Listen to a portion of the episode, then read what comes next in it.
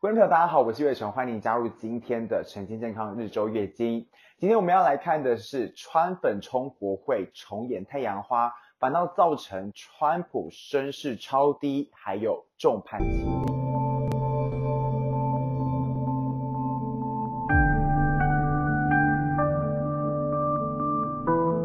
美国政治史上最戏剧化的时刻，就在当地时间一月六号下午两点半上演。台湾人可能有一点既视感啦，上万名声称选举不公的川普支持者攻进了国会山庄，而当时参议院还有众众议院正在联席会议，要确认拜登当选的选举辩论，就是确认拜登是否是正式的当选的选举辩论。而争议事件的起源大概是从前一天，川普在特区这个拯救美国大会师的游行开始的。You'll see some really bad things happen. So let's walk down Pennsylvania Avenue. 川普在演出上提到，因为两院当时正在，川普在演说上提到，因为两院当时正在进行的是辩论，要确认拜登当选的选举人票是否有效。但我们知道，这一次美国总统的大选，究竟民主党有没有作弊，引发很多的质疑。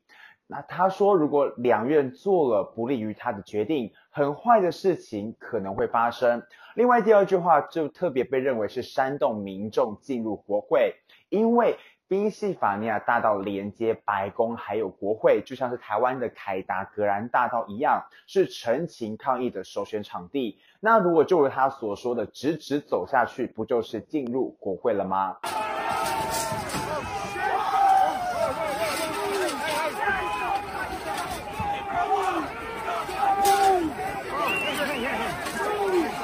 愤怒的群众一边喊着 USA USA，冲破薄弱的警方防线，直捣了议会核心。警方出动辣椒水，还有催泪弹，而民众也拿出灭火器来反击。也有议员只能狼狈地戴上面罩避难，而事态一发不可收拾。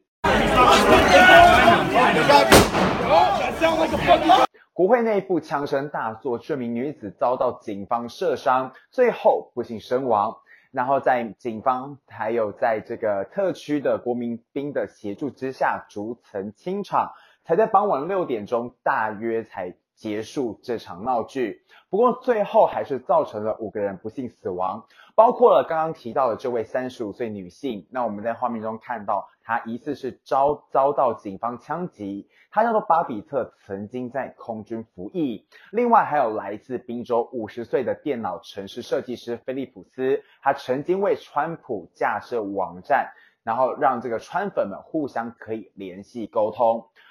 而他在这个过程中啊，引发他的中风身亡的。第三位是格里森，那他在暴动的现场情绪太激动，心脏病发身亡。还有一名女子，她是在国会大厦的圆形大厅内，疑似遭到踩踏致死。第第五名的死者是美国国会警察局的员警，那当天在现场和川粉发生了冲突受伤，然后才这在事后送医抢救，依然不治。这起事件，川普所扮演的角色引发非常大的争议。首先就是像刚提到了，他说走下宾夕法尼亚大道，被大多数的媒体认为是直接号召民众冲入国会。再来，在这个示威过程当中，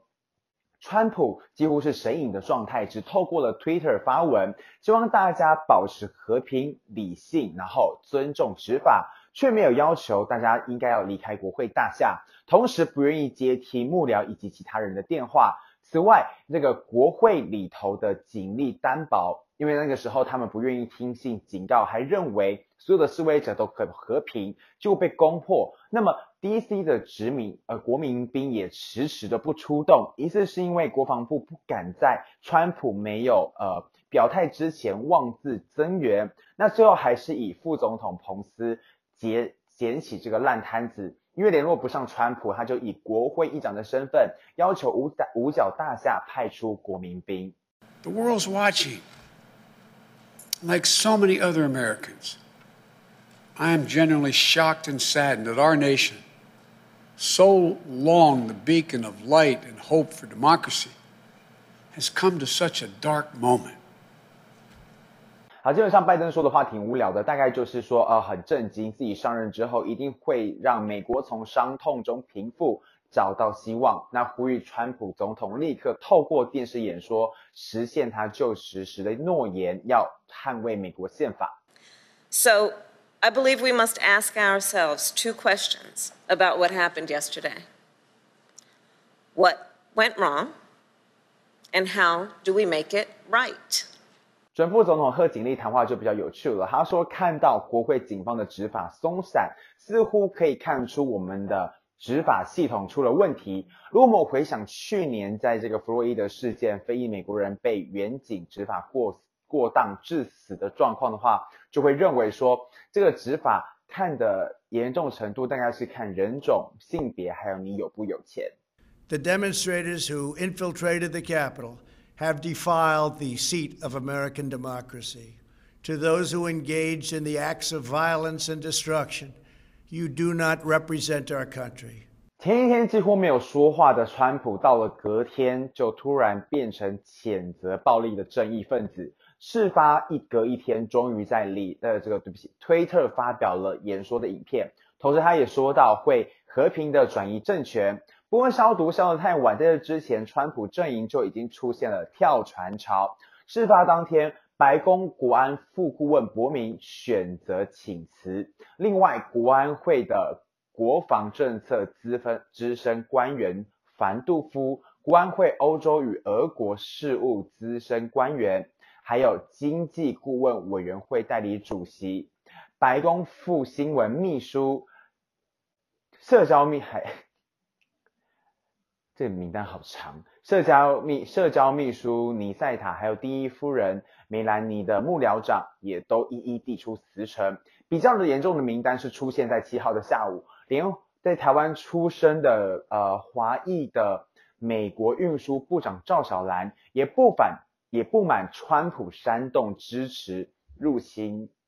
国会，那么他提出了辞呈。其实他提出的这个辞呈会。呃，比较算是重磅的消息，因为这个赵小兰她是在川普上任之后就一直在的元老级的官员，所以他说的重话显得危机感更重。连川川普私交很好的教育部长戴佛斯也跟着割席。事实上，还有一个烫手山芋，就是整体事件扮演着随包角色的副总统彭斯，除了国会山庄被攻陷的时候，那从总统川普持续的神隐。而他在主持国会是要负责这一切的善后。之后，彭斯也在国会确认拜登赢得总统大选，而没有理会川普在事前希望他可以推翻选举的结果。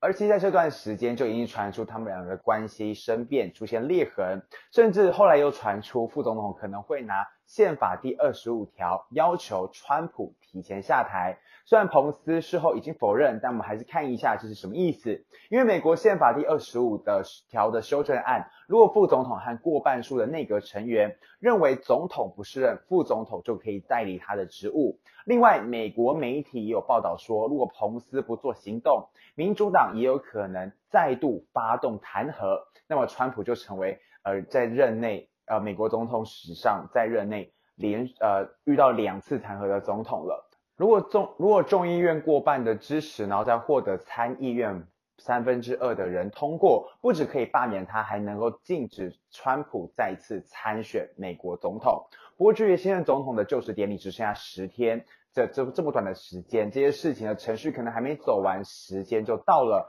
实在是意义不不大。不过，最直接对川普表态背叛的，大概就是社群媒体了。推特九号做出了重大决定，把川普个人账号永久停权，理由是他最后两篇 po 文违反推特的美化暴力政策。实际上，其实早在大选期间，推特就对川普强烈不友善，不只会在他的推文标注可能是假讯息，或是直接写说他宣传宣称的内容是错的。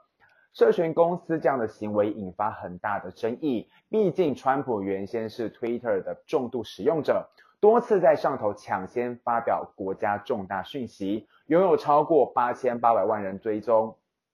也曾经在一天之内发文或者是转贴文章数达到两百条。究竟社群媒体适不适合直接标示别人的内容是假讯息，或者是删除账号等等？这件事情其实一直以来都充满了争议，因为外界会认为似乎是对川普的言论有放大检视的行为。毕竟对于呃拜登或是贺锦丽，他们有时候在呃民主党，尤其是在辩论期间，也有提出很多讯息，也有就是有一些错误的地方，但是川呃。推特是似乎是没有做出一样的行为，那这样子管管有点接近管制言论，究竟是限制言论自由，还是他们也向新闻媒体担起了守门人的角色，杜绝可能会害死人的假新闻？但中间这条线要怎么拿捏？呃，大家应该都是觉得非常的困难啦。不过台湾人其实也是社群成瘾的民众，有没有发现，相较于两个月前的热潮，脸书疯狂关注美选，那么现在来看已经。缓和下来了。透过这个 Google Trend 的资料就知道，当时的搜寻美国总呃美国大选，还有这个美国国会的这样关键字的话，当时的搜寻次数大概是现在的一百倍以上。那现在几乎就是没有心跳的心电图了。就连后来发生最近发生了这个美国国会大厦被攻入的事件，也没有变高。不过虽然说哦，这个对事件的关注度本来就是一阵一阵的啦，那还是希望大家也可以持续的关注，因为毕竟川呃现在目前已经是确认这个拜登会上任作为总统，那川普也说他会和平转转交政权了，所以